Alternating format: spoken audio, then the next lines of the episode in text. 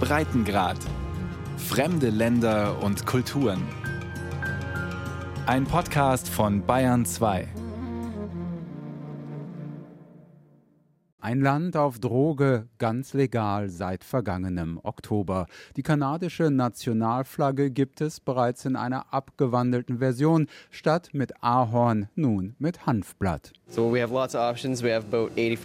Es gibt viele Optionen. Wir haben rund 85 verschiedene Cannabis-Sorten im Angebot. Da ist alles dabei. Mehr als 20 Prozent THC-Gehalt oder auch geringere Dosen. Dazu Gewächshaus oder Freilandanbau. Manches hilft beim Schlafen oder bei Schmerzen. Anderes wird dich anregen. Die Frage ist, wonach genau du suchst. Kanada hat als erstes Mitglied im elitären Club der G7-Industrieländer den Schritt gemacht und Cannabis für Erwachsene komplett freigegeben.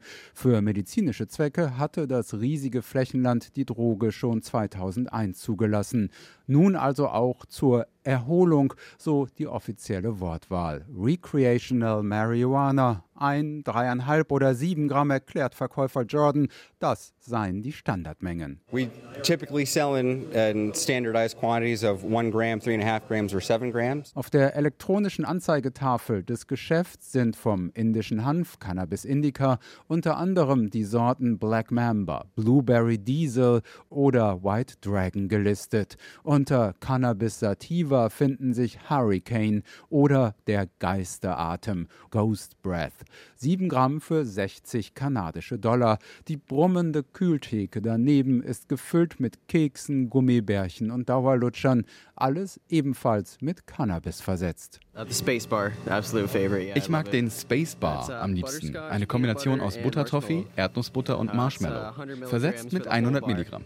Eine mittlere Dosierung. Jordan steht an der Verkaufstheke in einem der hinteren Räume, rührt und backt seine Mutter. Gerade erhitzt sie Zuckersirup für Bonbons und Dauerlutscher. Just boiling up the candies till they hit the 300 degree temperature and once they do that we make suckers out of them, we make mini candies and we make hard candies. Ja, Cannabis ist zulässig in Kanada, alles aber, was hier wächst, gebacken und verkauft wird, ist vollkommen illegal. Das Geschäft Legacy 420, die Zahl ist ein Codewort für Cannabis, gibt es nämlich schon seit 2015, lange vor der Cannabis-Legalisierung. Mit Cannabis versetzte Lebensmittel sind ohnehin auch in Kanada noch verboten. Die Freigabe ist erst für kommenden Oktober geplant. Legacy 420 hat keine Lizenz, weder für Produktion noch für den Verkauf. Die Polizei könnte den Laden jederzeit schließen, könnte macht es aber nicht, denn die Cannabis-Legalisierung in Kanada ist voller Absonderlichkeiten. Eine davon ist der starke Wille vieler indianischer Ureinwohner, auf ihrem Land ihr Recht durchzusetzen, so wie in diesem Irokesenreservat zweieinhalb Autostunden südwestlich von Kanadas Hauptstadt Ottawa, unweit des Ontario-Sees. Hi, my name is Tim Barnhart. I'm the owner of Legacy 420. Tim Barnhart gehören das Geschäft, die die Cannabis-Backstube und ein großes Labor für Qualitätskontrollen und die Messung des THC-Gehalts der Produkte.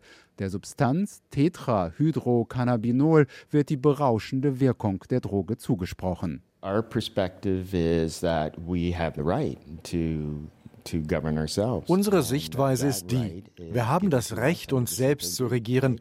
Dieses Recht haben wir durch unseren Vertrag damals noch mit der britischen Krone. Der bestimmt die Rechte der Krone und die unseres Volkes.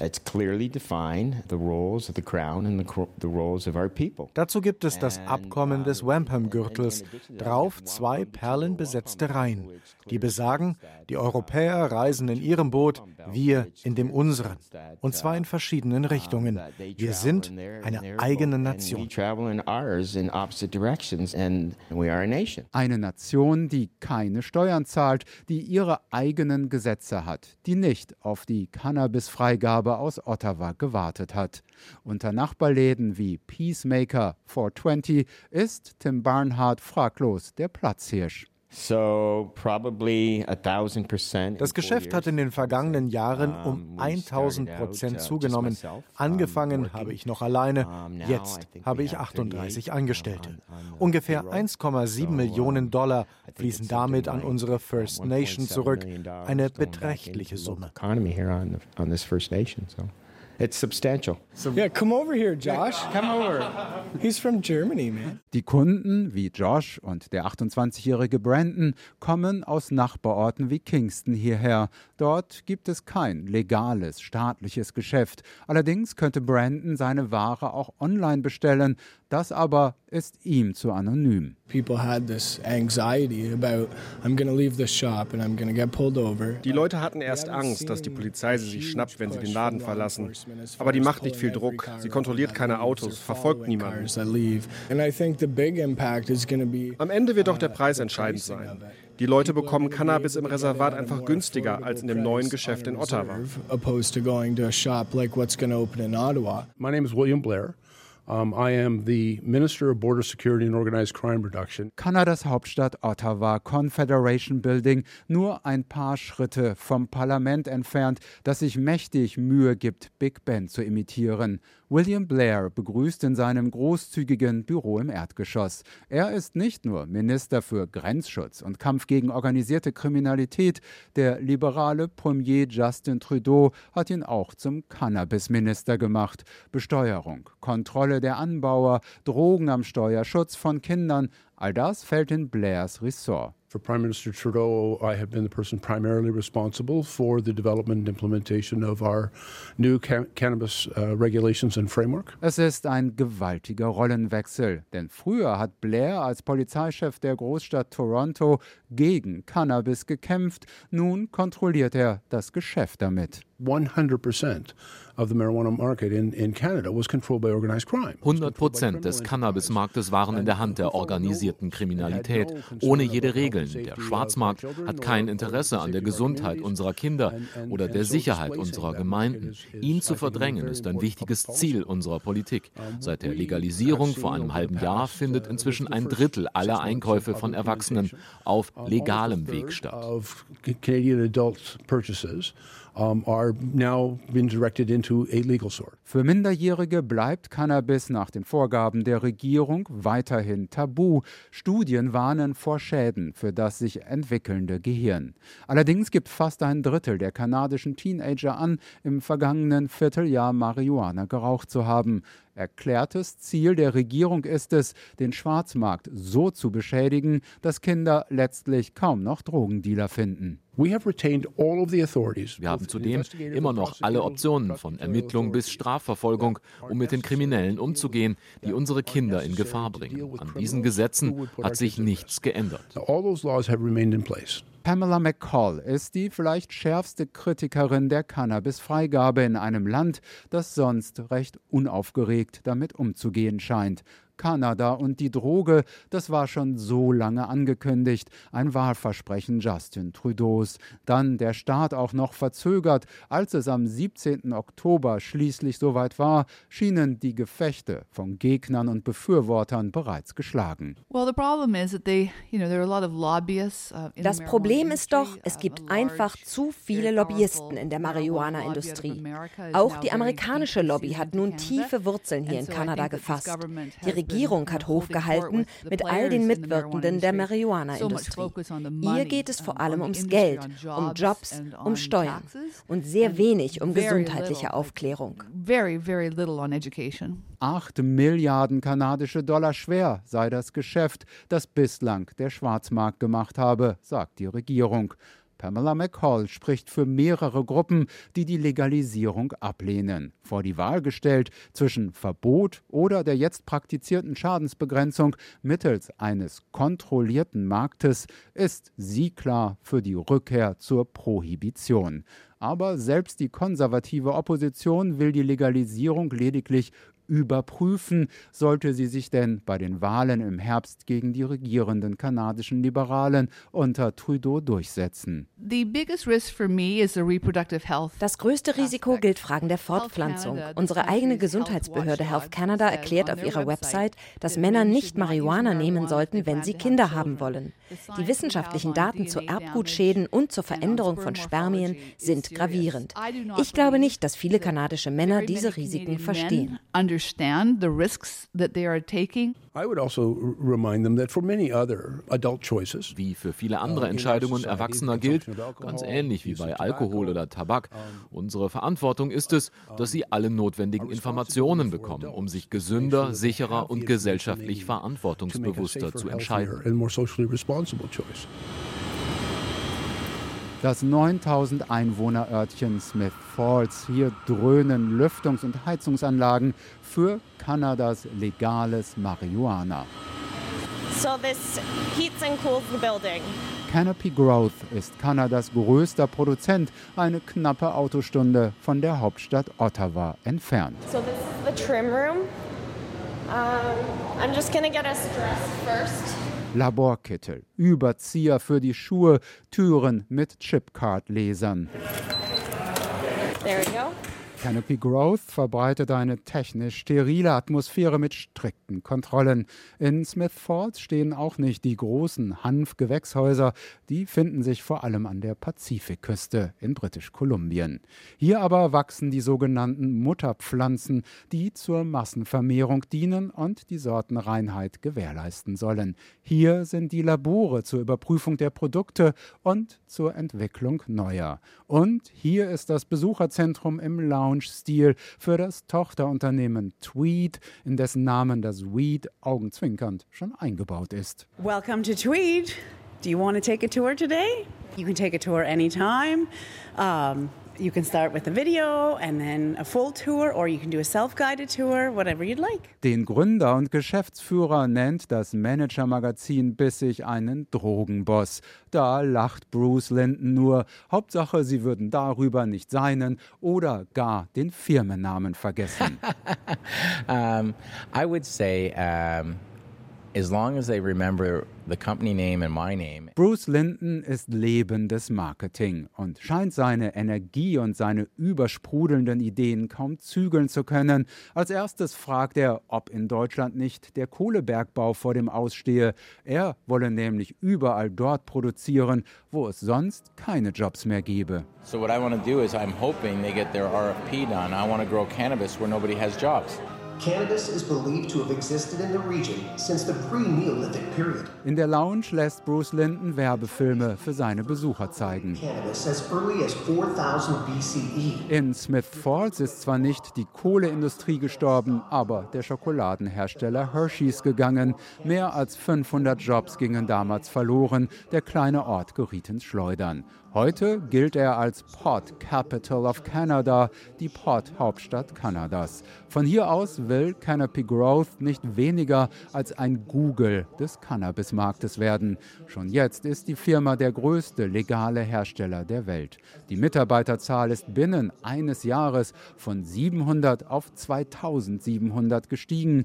Für das erste Quartal seit der Legalisierung hat Linden eine Umsatzexplosion um fast 300 Prozent verzeichnet. Die Welt wacht auf. Cannabis ist doch nichts Neues. Regierungen haben die Wahl. Sie können es ignorieren, dann kümmern sich Kriminelle darum. Oder sie regulieren es, verdienen Geld damit und klären die Gesellschaft auf. Risiken, ja, die gebe es, sagt Linden. Er zeigt dann aber gleich mit dem Finger auf die illegalen Händler mit dubioser Ware, unklarer Herkunft, Zusammensetzung und womöglich mit Verunreinigungen. Lieber spricht er über die Vorzüge der Pflanze und die Marktchancen. Wir machen klinische Studien mit Menschen, die schlecht schlafen oder mit Älteren. Sie können sich womöglich schlechter bewegen, haben Schmerzen. Wir sehen uns Studien an, wonach Cannabis Älteren helfen kann, weil man dann andere Medikamente reduziert. Deshalb würde ich gerne auch den deutschen Markt für medizinisches Marihuana stärken. Die Rechnung ist einfach. Kanada erlaubt Cannabis für jeden Erwachsenen, ob mit oder ohne Rezept. Aber in dem zweitgrößten Flächenland der Welt leben nur etwa 37 Millionen Menschen. Allein in Deutschland ist die Bevölkerung mehr als doppelt so groß. Sprich, ist der Markt mehr als doppelt so groß, wenn auch vorerst auf medizinischen Einsatz begrenzt. Zugleich bereitet sich Canopy Growth auf Cannabis 2.0 vor, die kanadische Cannabis-Freigabe auch für Lebensmittel und Getränke. Die soll im Oktober dieses Jahres folgen. Auf der anderen Straßenseite ist ein recht großes Gebäude. Dort werden wir mit Cannabis versetzte Getränke herstellen. Dieses Produkt gibt es natürlich auf dem illegalen Markt auch nicht. Wir schaffen hier ein globales Unternehmen. Eine Firma hat uns gerade 4 Milliarden US-Dollar für 17 Prozent unserer Firma gegeben. Das erinnert an den Hype um um Tech-Unternehmen. Wo aber die Erwartungen explodieren, ist vielleicht auch die Finanzblase nicht mehr weit. Zwischen 25 und 55 kanadischen Dollar hat die Canopy Growth Aktie schon viel auf und ab gesehen. Noch schreibt das Unternehmen zudem rote Zahlen, aber nur wegen des aggressiven Expansionskurses, so sieht es Geschäftsführer Linden. Cannabis 2.0, da ist erneut Bundesminister Blair in der Hauptstadt Ottawa gefragt. Ein neuer Markt von Gummibärchen über Gebäck bis hin zu Bier. Wir wissen, dass es nennenswerte zusätzliche gesundheitliche und soziale Risiken gibt für Lebensmittel, Extrakte und Produkte zur äußeren Anwendung. Deshalb haben wir uns dafür ein weiteres Jahr Zeit genommen. Wir wollen die richtigen Obergrenzen, sodass kanadische Erwachsene genau wissen, welche Stärke die Produkte haben und was sie auslösen können. Die Gesundheitsbehörde Health Canada will maximal 10 Milligramm der psychoaktiven Substanz THC pro Lebensmittel oder Getränkepackung zulassen. Zur Erinnerung, der sogenannte Space Bar in dem Geschäft auf Reservatsgelände hat das Zehnfache zu bieten. Uh, the Space Bar, absolute favorite. Yeah, I love it. Uh, it's uh, 100 milligrams for the whole bar, so it's fairly, it's like a mid-grade, mid-dose. Neben geringeren Preisen zeichnet sich mit dem Wettstreit um die Wirkungsmacht der Ware bereits die nächste Herausforderung bei dem Versuch ab, den Cannabis-Schwarzmarkt zu beseitigen. Ende März wurde noch fleißig gebaut. Anfang April hat dann die Super Red in Ottawa eröffnet, eines der ersten legalen Cannabis-Geschäfte in Ontario, der bevölkerungsreichsten Provinz Kanadas. Fast ein halbes Jahr hat die Region also gebraucht, um Kunden mehr als bloß ein Online-Angebot zu machen. Das weiß gefließte Geschäft wirkt wie eine Mischung aus Metzgerei und Designershop. Zur Eröffnung gibt es nur mäßige Schlangen und unaufgeregte Anwohner wie Leanne, die sich am ehesten über Staus und Parkplätze Sorgen macht. There might be increased traffic. Um, I'm not really concerned about security. This is a uh, cannabis? Yeah. With HTC, right? THC. THC, sorry, HTC. Nein, nicht HTC, sondern THC. Das Fachvokabular rund um Cannabis geht nicht jedem leicht von den Lippen. Rund 3000 Kilometer von Kanadas Hauptstadt und dem Super Red-Geschäft entfernt liegt Yellowknife, Hauptstadt der kanadischen Nordwestterritorien.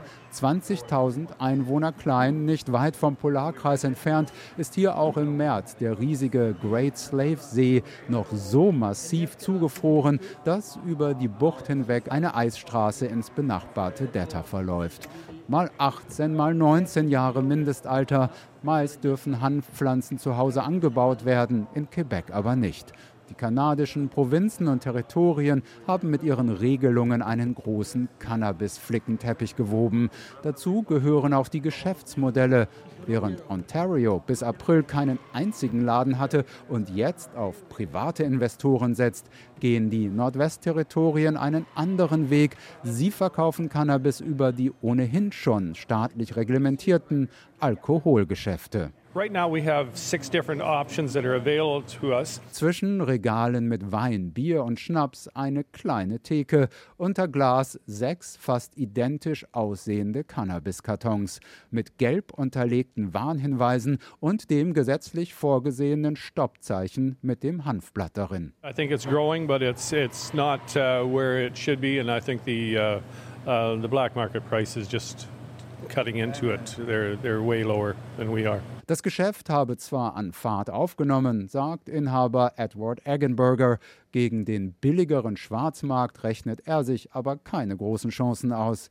Der erste Verkaufstag dagegen war in dem kleinen Ort geradezu ein Ereignis, ein Spektakel, ein Land auf Droge eben. Der ganze Laden war rappelvoll. Wir mussten die Türen abschließen, damit nicht alle gleichzeitig reinkamen und wir erstmal die Kunden drinnen bedienen konnten. Einige kamen hier am 17. Oktober und haben etwas gekauft. Ich bin überzeugt, das liegt immer noch zu Hause bei ihnen rum. Um 8 Uhr abends hieß es dann ausverkauft, wie in so vielen Orten Kanadas. Dieses Problem hat Edward Eggenberger heute nicht mehr. Der Nachschub fließt und das findet ein Kunde einfach nur cool. Kein Versteckspiel sei mehr nötig. Sein Plan: Nordlichter gucken und einen Joint rauchen. I feel like it's uh, really cool, you know. You can walk in and you know choose whichever one you want and without like you know hiding and anything. Auf der Straße beim Dealer will er nicht mehr einkaufen, unsicher sei das und die Ware womöglich verschmutzt. Die regierungsamtliche Kontrolle kommt für ihn einem Cannabis-Qualitätssiegel gleich. I think it's better here because like you know the government gets to control it. So we installed uh, one wall here. Uh, put in uh, an entryway here and uh, we're going to put in all our counters and everything in here. Ein eigener Eingang, ein neuer Raum abgetrennt vom Alkoholgeschäft. Die kleine Cannabis-Verkaufstheke reicht Edward Eggenberger nicht. Er expandiert, trotz oder gerade wegen der Schwarzmarktkonkurrenz und setzt ganz ähnlich wie die Super Red in Ottawa auf Boutique-Atmosphäre. Uh, uh, Im Moment wäre es noch unwirtschaftlich, diesen Raum zu öffnen. Das würde nur die Personalkosten in die Höhe treiben. Als die Preise für den legalen Verkauf festgelegt wurden, da hat der Schwarzmarkt nur gesagt, das kann ich besser. So kommen Leute hierher und wenn sie die Preise hören, dann sagen sie, ach, dann gehe ich lieber bei meinem Kumpel einkaufen. Uh.